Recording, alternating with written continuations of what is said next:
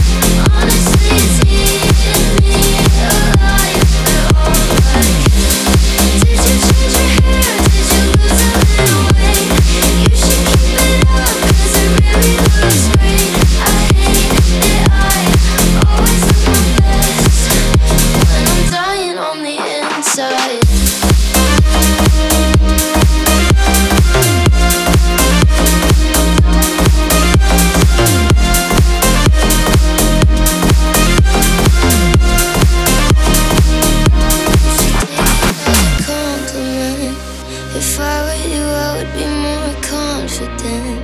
You're lucky that you're pretty, why are you obsessed with your appearance? I don't wanna